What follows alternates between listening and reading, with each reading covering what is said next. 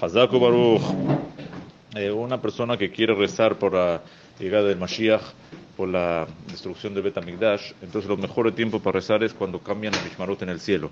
Cuando es cuando cambian los grupos de Malachim que cantan en el cielo. Eso es en la cuarta hora de la noche, en la octava hora de la noche. Tiene que ver calcular cuarta y octava hora. Estos momentos que cambian es el mejor tiempo para pedir por estos tipos de peticiones.